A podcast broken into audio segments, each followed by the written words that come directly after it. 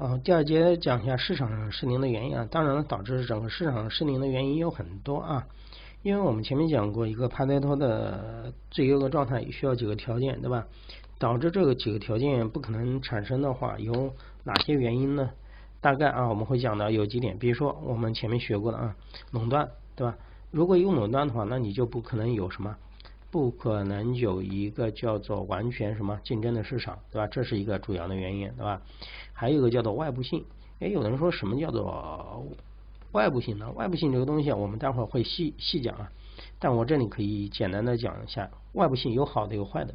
就是你这个企业你在干事情的时候啊，你会对外部、对整个社会、对于整个国家啊外部的环境造成影响。好的方面还有差的方面。那什么是差的方面呢？比如一个企业排污，对吧？一个企业它自己生产生产好了以后排污，这个污水排出去，本来这个污水它要干什么？要净化，它要负担这个成本的，它没有负担。把这个水排出去了，对于外面是不好的，这个就叫什么性呢？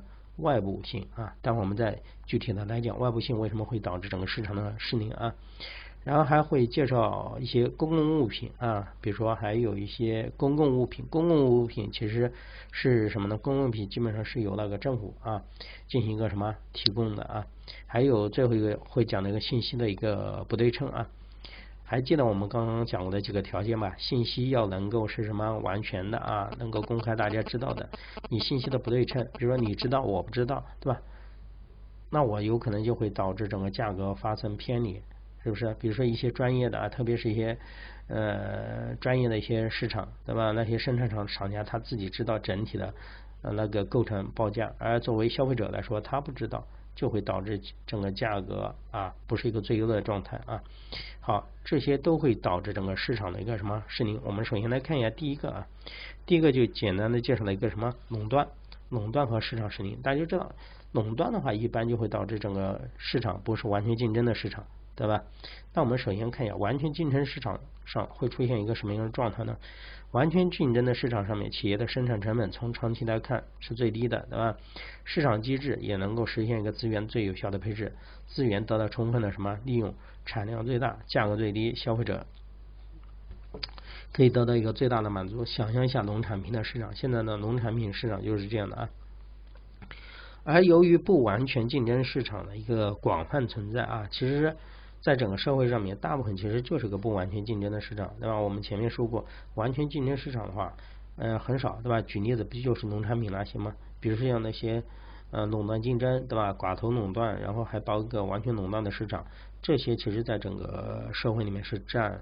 那个大部分的啊，市场机制很难充分的有效发挥的作用，资源不可能实现一个最优的什么配置啊。在整个不完全竞争市场上面，生产者不再是完全价格的一个接受者，这我们前面都学过了，对吧？资源不能够自由的什么流动，导致生产者生产的产量不是最大的一个什么产量。想象一下垄断，对吧？想象有有个企业垄断，垄断的时候，它肯定是选择最适合它的产量，它有可能把产量。就是缩减一点，为什么把产量缩减？产量缩减一点，价格就高啊，它可以有意的去控制产量啊，对吧？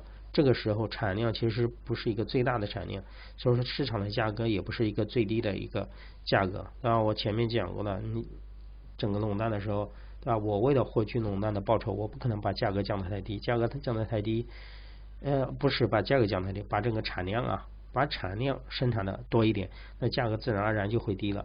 那我作为垄断者，我为什么要这样做呢？我就少生产一点，我少生产一生产一点，价格多卖一点，我就进行一个测算，对吧？我们前面说过怎么测算，在某一个点、某一个量上面，呃，作为垄断者，他的利益是最大化的，他这个时候只考虑的自己，而没有考虑什么，而没考虑整个消费者啊。而我们前面讲过，整个市场要达到一个均均衡的状态，是整个市场，不是说只顾及什么生产者啊。长期来看，成本也比完全竞争市场条件下的生产成本要高，消费者将不再可能获得一个最大的满足。为什么？因为牺牲的消费者的利益被什么？被这个厂家、被垄断的厂家给拿走了啊！这个时候就是一个什么失灵的啊？这点就不用多说了啊。好，我们再看一下那个第二个方面啊，讲了一个外部性。好，我们来看一下外部性啊，外部性刚才我稍微的解释了一下啊。好，我们现在来详细的看一下啊，所谓的外部性或者外部的影响，是指某个人或者某个企业的经济活动对其他人产生的影响。当然，这个影响是有好的也有不好的啊。好的方面的话，就是你做的事情别人得到的利益，对吧？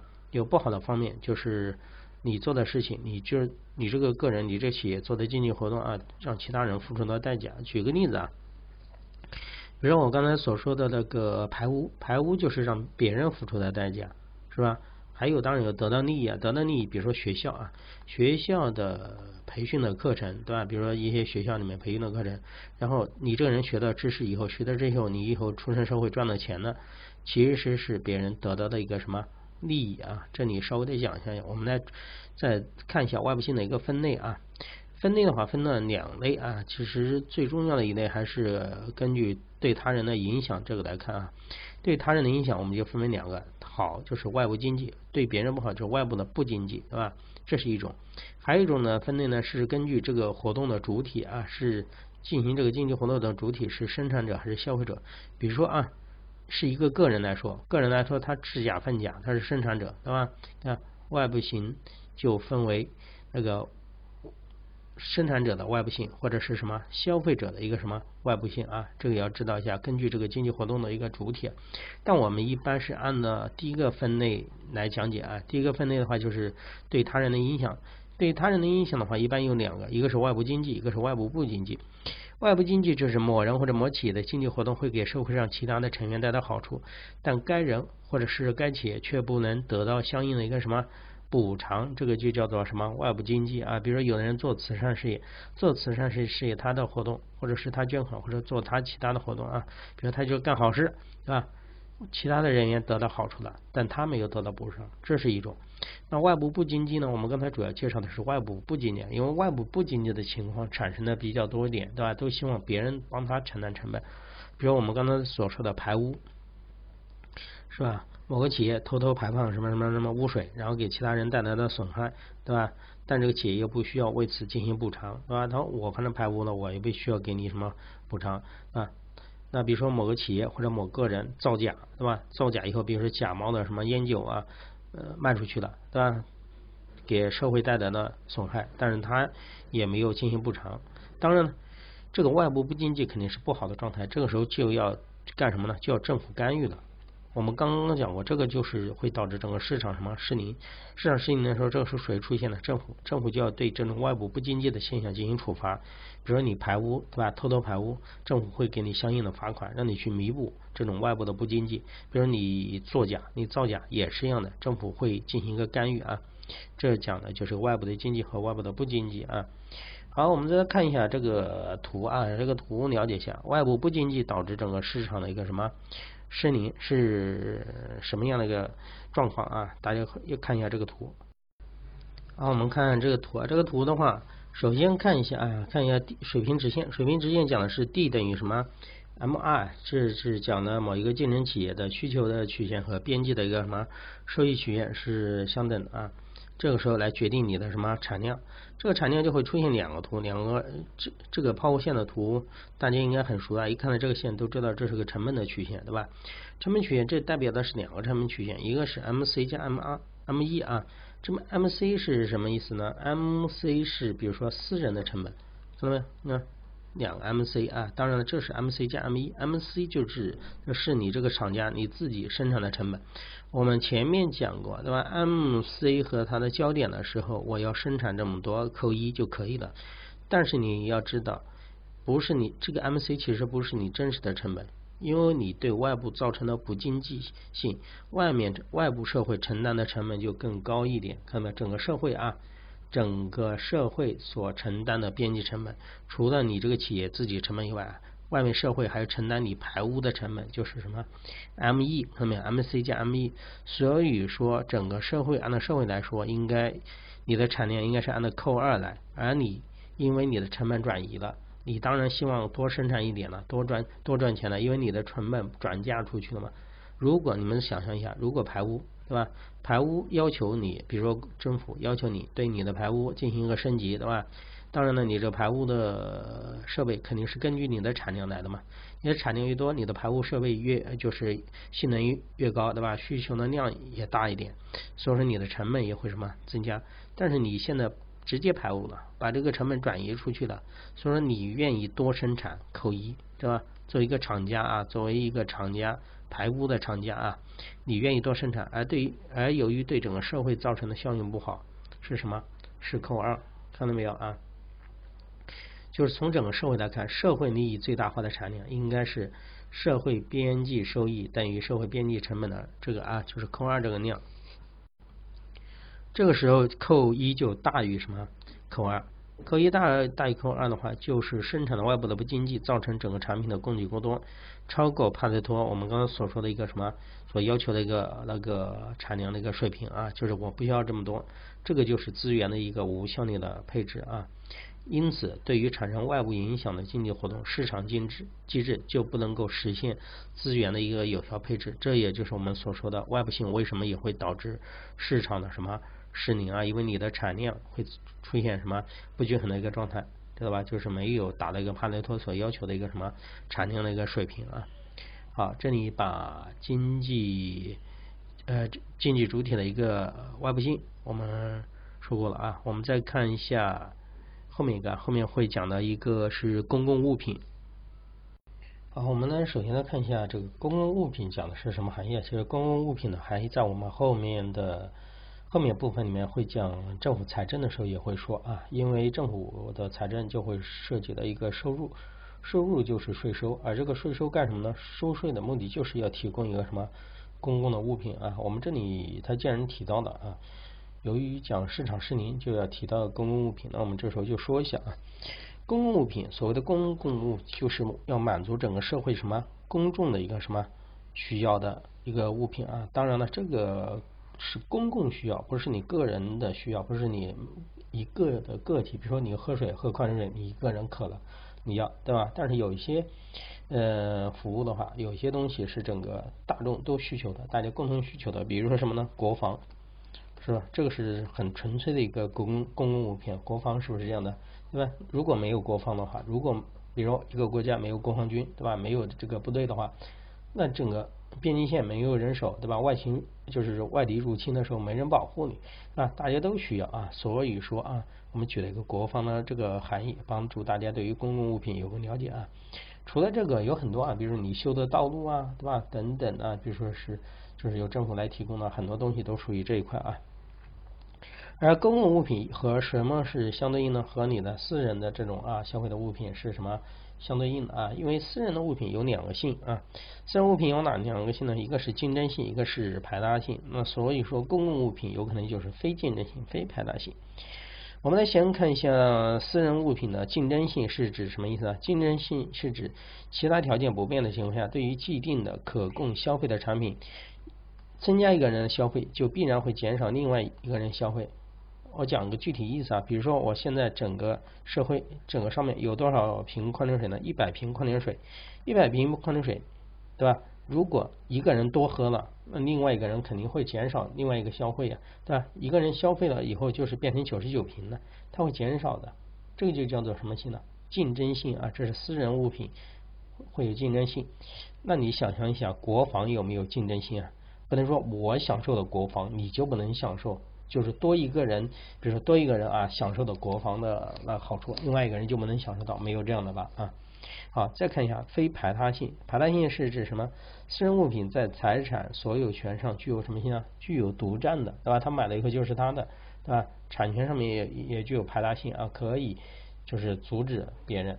但是你想想，国防这个东西能排他吗？你说你不要使用，是吧？你只要是来中国了都可以，包括外国人。外国人他来中国呢，也是享受中国的安全。这个安全是有什么？要有国防，当然了，还有公共整个公安系统啊，共同构成的啊。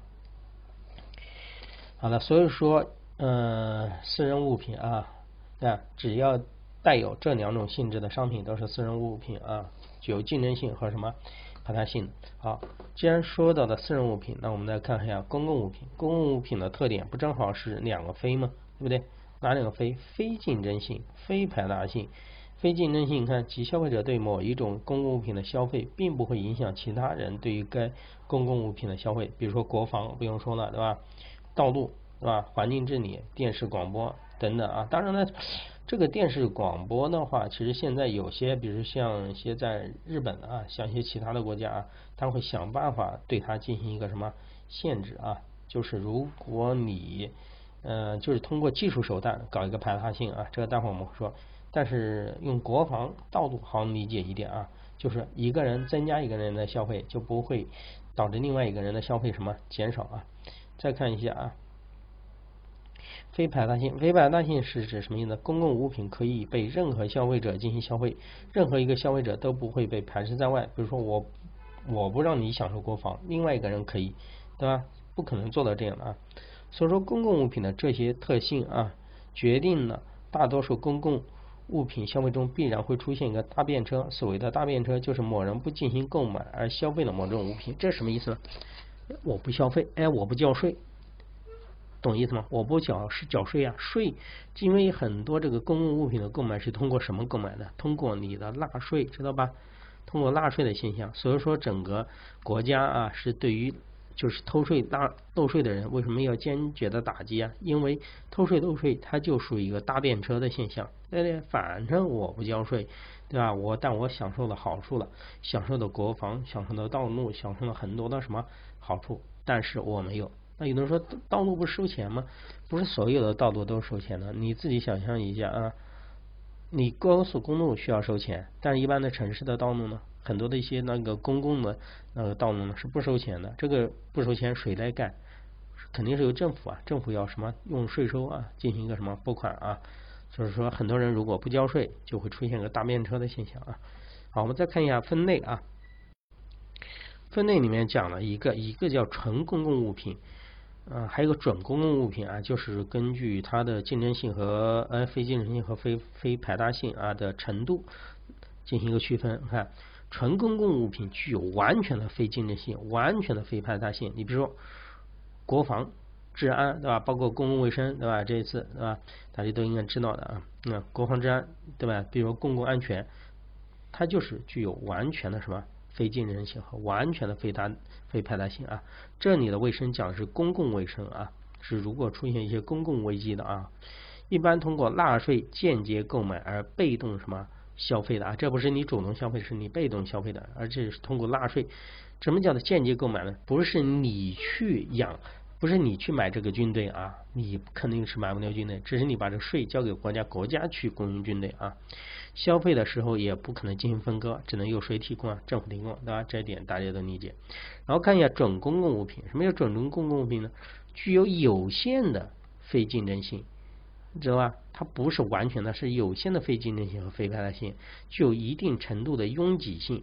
有些公共物品具有拥挤性是什么呢？部分是间接购买或者是直接购买的，消费的时候可以部分进行分割。看到没有？准和纯相比来说，准就是有些什么限制啊，不可能达到一种比较纯粹的一个状态，是吧？要政府和私人都可以提供，比如说教育是不是这样的啊？医疗卫生不是公共卫生，是医疗卫生。收费公路，比如我们刚才所说的高速公路，对吧？高速公路的话，你看它可以干什么？它可以收费呀，对吧？你可以直直接购买，你上高速公路就可以什么直接什么购买，是吧？这是准公共物品，但是也有政府，对吧？你想高速公路一般都是由政府进行一个什么投资的啊？但是它不像前面纯粹，比如说高速公路在我们国家节假日拥堵的时候，对吧？高速公路还可以做到什么免费？那么它就是一个准的公共什么物品。但是你要知道，高速公路如果都上高速公路的话，看它有一定的一定程度的拥挤性，达到一定程度的时候，它就不是非竞争性的。多上一个人到高速公路，多上一辆车，另外车子有可能的。它就会什么受到损害损害。大家知道，在假期的时候，高速公路上面都是车的时候，这时候就出现了一种什么拥挤。但是国防不是这样的啊，国防不说啊，来了很多人太多了啊，国防容纳不下了，基本上没有这样的一个情况啊。所以说，我们要能够区分准公共物品和什么纯公共物品啊。好，我们看一下公共物品市场失灵啊，公共品和市场失灵。我们刚才介绍的公共物品，对吧？公共物品因为它不具备什么那个排他性，由政府进行供给，它不能通过市场去什么调节啊。你不可能说啊，我们通过市场来供给军队，是不是？那你成雇佣军了呢啊？因为你是要保护整个什么国家的，你不说啊，这个地方的人多出点钱，另外地方的人少花点钱，他不愿意花钱的，是不是？这个时候我们就知道了啊。好，我们再看一下啊，这里面有两个比较特殊的一个。图啊，这两图是代表什么意思呢？因为公共物品的一个特殊性，所以说公共物品是所有消费者同时消费同一数量的商品，因而公共物品的市场需求曲线，并不是一般来说私人物品需求曲线的一个加和。这个是什么意思？什么叫加和呢？看好了啊，这个图我们大家都会看啊。我们首先就看两条曲线，一条是 S 线，是供给的，是吧？是。那个生产的是供应的线啊，然后 D 是什么需求曲线，对吧？这两条主线啊，这两条主线我们知道啊，供应我不管了，生产的这个供应的曲线我不管，需求，比如说需求市场上面的需求啊，现在市场上面只有两个人，只有两个需求，只有两个人在需求，一个是第一个人，一个是什么第第第二个人，所整个需求曲线，整个市场的需求曲线就是由这两个人的需求是加在什么？一起的，看到没有？是由于这两个人的需求啊，一个是第一，他的需求曲线是这样的，在这个在这个价格内，他可以承受扣一的一个什么数量？这是第二个人，第二个人他在这个 P 一的时候，这个价格的范围之内，他能够什么？他能够承受扣二的一个数量。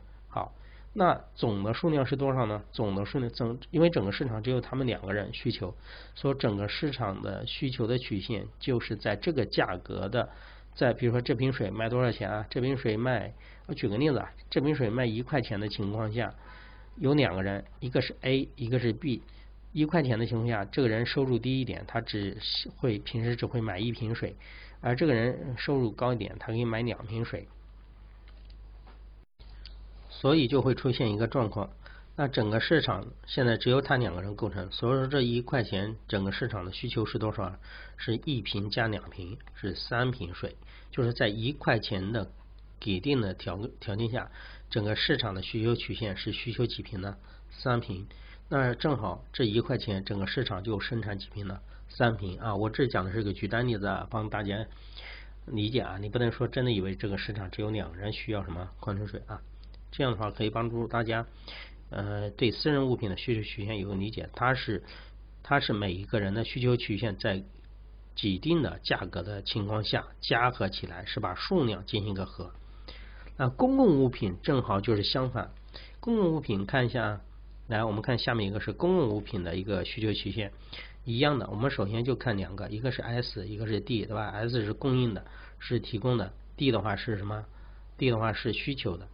D 是需求的，但是我们看一下哦，这个交叉点还是这个点对吧？这是 A 点对吧？诶，这个交叉点它下面的需求，比如说有两个人，还是我们所说的第一、第二有两个人，诶，为什么它是竖着加的？大家看到没有？在数量的情况下，你看数这个时候数量不变，数量不变是价格的一个什么累加？为什么是这样呢？因为公共物品大家它具有什么？非排他性、非竞争竞争性，其实每个人享受的都是什么一样的，知道吧？每个人享受一样的，不像你刚才矿泉水，你卖一瓶，我买两瓶，你比如说啊，两人开车上路，对不对？开车上路以后，其实每个人占用的，你可以使用的这个路是什么一样的，是吧？比如说整个社会啊，只有一条路，现在看好了，只有一条路，只有这两个人，分别 A 和 B，对吧？A 在这个路上使用和 B 在这个路上使用是一样的，看到没有？他们享受的数量、享受的量是一样的，但是这个价格为什么价格是一个累加呢？看，看好了啊！公共物品的市场曲线是个人需求曲线在纵向及价格方向上的求和，不是数量的。这表明市场为一定数量的公共物品支付的货币量是。市场上每个消费者为这些公共物品支付的一个货币量的一个什么之和啊？比如说他两个人分别交了多少钱？看好了啊，一个人交了，一个人比如说我这里讲的几单的例子啊，一个人给了十万块钱的税，，B 给了二十万块钱的税，那这个税加起来就为了修这一条路，就三十万修了这一条什么路，对吧？它就是这个意思，它是在价格上面的一个什么累加。那我们想象一下啊，你们每个人交的税是不是不一样的，对吧？价钱是不一样的，但是这个比如说这个钱国家收上去以后，税啊养了军队，军队给你们提供的这个国防的，就是享受是不是一样的？一样的，安全是一样的，对吧？这个扣啊，这个时候你就可以把它想象成是一种什么服务，是吧？国防的服务。就是这样的啊，所以说大家就能够发现，私人物品是在价格不变的情况下的一个什么数量的一个累加，而公共物品是什么？是享受的服务或者享受的物品不变的情况下，价格的一个累加，其实就是你缴纳的税的累加，你就这样理解就可以了。好，这个时候就会发现啊，公共物品的需求曲线和私人物品的需求曲线是什么？是不一样的。我们再进一步的去说的话，其实六杠二 B 啊，就是这个啊，就是 B 图啊，在书上是六杠二，这是 B 图，呃，就是下面啊，公共物品的这个最优的数量啊，其实这个最优的数量其实是没有多大的一个什么实际的含义的，就跟我们刚才说的啊，国防给你提供了多少服务，因为消费者并不清楚自己对公共物品需求的一个什么价格，更不能够准确的说明他对公共物品需求和价格之间的一个关系，你能说？明你交的税和你享受的这个什么国防之间的关系吗？说不了，并且由于公共物品是是存在我们刚才说的两性，非竞争性和非排他性，很多人还愿意搭什么便车，低报或者是隐瞒自己对公共物品的一个偏好，对吧？我不需要，对吧？如果按照这个来的话，如果你可以隐瞒的话，那我肯定不需要嘛，对吧？我可以少报钱吗？对吧？所以无法知道每个消费者的一个什么需求的一个曲曲线，这个曲线其实真实来说是不知道的，对吧？你不知道你愿意付多少啊？消费者表明的这个需求的曲线一般会低于实际的水平，为什么？如果跟整个市场购买一样啊，我需要安全感多，我愿意多付钱，他不会表达的，对吧？我不愿意表达出来，因为我可以少付钱，少交税啊，因此无法通过。真实的，我们说的是理论啊，帮你加加起来，真实的情况不可能真的是把这些消费者的需求曲线给它加出来，也不能就是求到一个公共物品的一个什么最优的一个什么数量啊。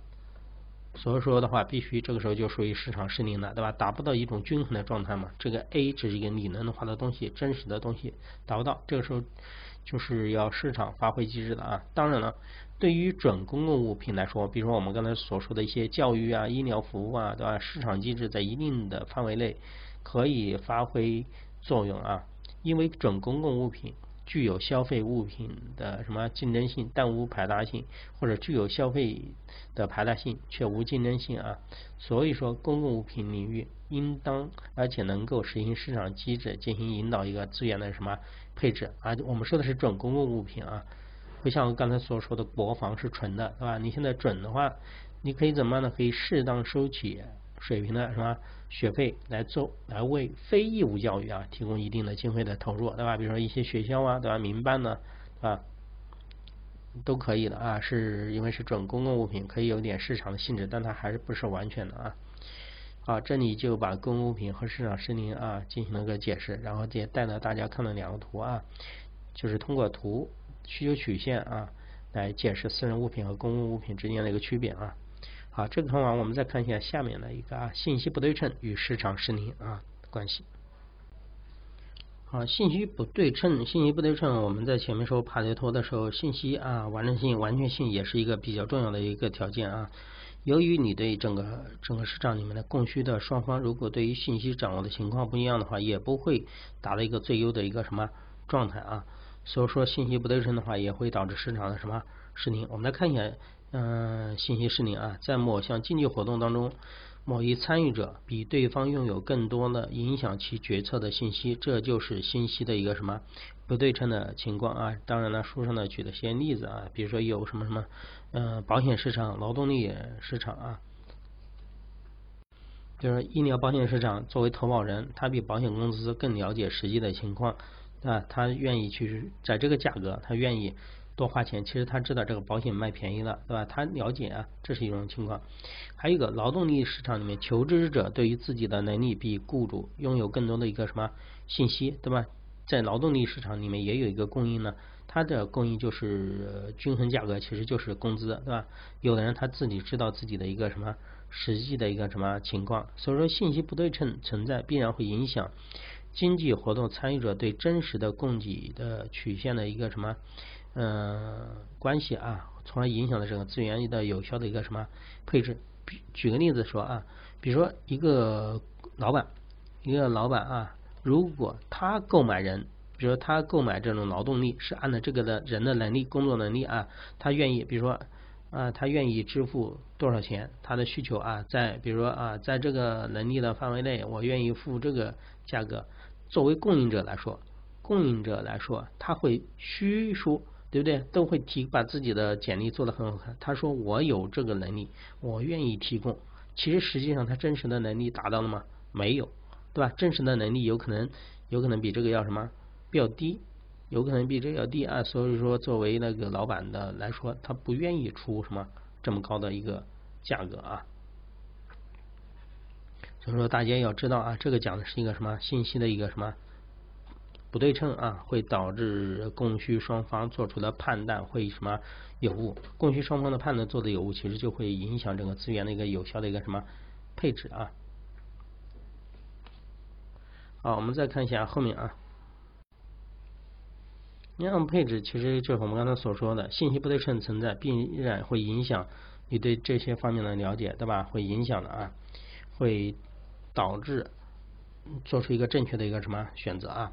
书上主要是讲的有两个方面啊，就是通过两个嗯例子啊，一个是旧车市场，一个是保险的什么市场啊来讲。然后根据这两个话，他总结的，就是总结了两大类啊，就是信息不对称的表现的形式啊，有两大类，一个是逆向选择，一个是道德什么风险。什么是逆向选择呢？是指买卖双方在不对称信息的情况下，出现劣质的商品和服务，来驱逐优质的商品和什么服务，以致整个市场萎缩甚至呃消失啊。比如就是旧车市场，你看旧车市场的时候，如果卖方对吧和买方之间对于这个车况都了解，知道这个信息，知道这个车子是怎么样的情况下啊，他就愿意，比如说这个车子，他就愿意付什么样的价格，比如这个车子啊。真的很好，对不对？他就愿意付，没有什么什么发生过什么什么那个事故维修啊，很好，他愿意去付。但是真实情况是这样的吗？是吧？你每个人不是专业的人员，不是专业的人员，你怎么办？你不知道这个车子真实的一个什么状况，不知道这个状况的话，他就会隐瞒。就是卖方对于自己旧车，他知道的有哪些信息嘛？知道这个车子对吧？出现了哪些事故，有哪些缺陷对吧？他就可以对什么隐瞒，知道吧？但是他会告诉你啊，我这个车子没问题，对吧？马就是跑的公里数也不高，啊，也没出现问题。然后给买方来看，哎呀，在这个质量还可以嘛，对吧？没什么事故，那个跑的里程数也比较低，他就愿意付一个比较高的什么价格，知道吧？当然呢，它是车况在好的情况下，但是我们整个旧车市场的话，作为买方来说，他还不知道你这个车子是真的。好还是假的好？所以说，在爱车二手车交易市场上面会出一个平均的价格，是不是这样的？是不是一个平均的价格？就是啊，这个车型对不对？跑了多少年，对吧？大概是多少钱？它有一个平均的一个什么价格？他只愿意付平均的价格，他不愿意多付，对吧？肯定不愿意多付，他少付的卖车的人也是什么不愿意干啊？这样的话情况下就会导致什么样的一个现象产生呢？这个现象就会导致真正车子质量比平比平均的要好的好车子，对吧？同一款车型好的车子，他肯定不愿意以平均的价格来卖呀。比如说这个车子啊，真实的估价，对吧？保养的比较好，十万块钱，但是这个车型在整个市场上面卖多少呢？只卖八万块钱。你卖得掉吗？你卖不掉它呀，因为你知道这个车子好，你说这个车子好，但不一定能够什么卖得掉哈。所以说，是这好车子十万块钱留下来了，卖不掉。好，同样看好了，也是这个车型，对吧？这个车型出过事故，对吧？如果有点问题，但是作为买方不知道，但是卖家他知道，其实他心理价位认为七万块钱就可以了，对吧？但你整个市场平均价格是八万，诶，这个就可以以次什么？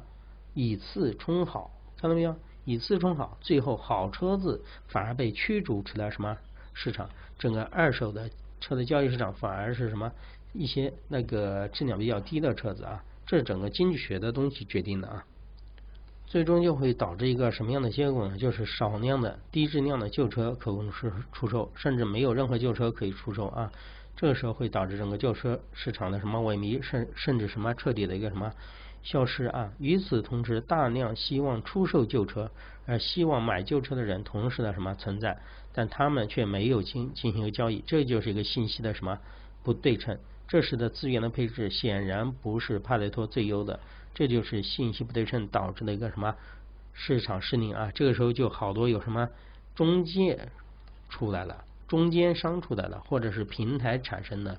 特别这几年对吧？我们国家有些什么 A P P 对吧？就是做平台的，平台就起着，哎，我对这个信息对吧有一个了解，深入的了解，他也要去看看车子，他就是尽可能的来解决这种什么信息的什么那个不对称啊。好，我们再看一下道德的风险啊。道德风险的话，举的是什么例子？是保险啊。由于信息的不对称，市场一方不能观察到另一方的行为，则另外一方就不可能就可能采取不利于对方的一个行动啊。这个是书上书上呢举了个例子，什么意思呢？这人买了健康保险，买了健康保险以后，他就有保险了。有保险以后呢，他就不注意自己的什么那个生活习惯，对吧？因为你知道，他不注意这种生活习惯的话，他的健康。会有问题，对吧？会有问题的话，那你这个保就是你这个保险的出的这个买的保险钱和和最后这个保险公司支付的钱是不成比例，而保险公司制定这个保险费是根据他要算的啊，他要算大概率来算的，这样最后保险公司发现啊，哎，这投保的人为什么呃这个问题比较多啊？我这个保费要提升呢，对不对？这个保费的提升，保险公司把保费的提升，对于有些人是没有好处的，就是对于那一些啊，就是之前买了保险对吧，又严格的就是嗯比如说经常断令的人来说，肯定是不好的。为什么？他就是帮别人去什么负担的？那这个时候怎么办呢？这个时候保险公司啊，如果在现在大数据的情况下，所以说保险公司现在搞要搞大数据啊。啊，在大数据的情况下，它就可以精准的知道每一个人的情况，针对于每一个人来分门别类的进行一个什么，进行一个收取不同的这个保费啊。所以说你们在买买保险的时候啊，最开始最明了让你填什么什么年龄对吧？那性别男女，他先做一个测算，大概是多少对吧？有一些保险公司还对于你个人做一个更加精确的了解，制定相应的一个什么费用啊。啊，这个讲的就是信息不对称的表现的形式啊。我们讲的有两个呢方面，一个是旧车市场、保险市场，刚才也介绍了一下劳动力的什么市场啊。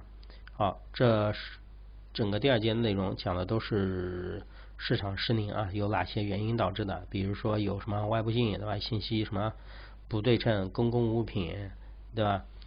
等等啊，这些都会导致。第一个里面的话，我们还会。第一个原因还讲到了一个是比较重要的啊，比如说垄断，对吧？垄断的话直接导致的整个市场不是完全竞争的状态啊，这些都会导致市场的失灵。好，这是第二节的内容。我们再看一下啊，一旦出现市场失灵呢，政府必须要对市场进行一个什么干预啊？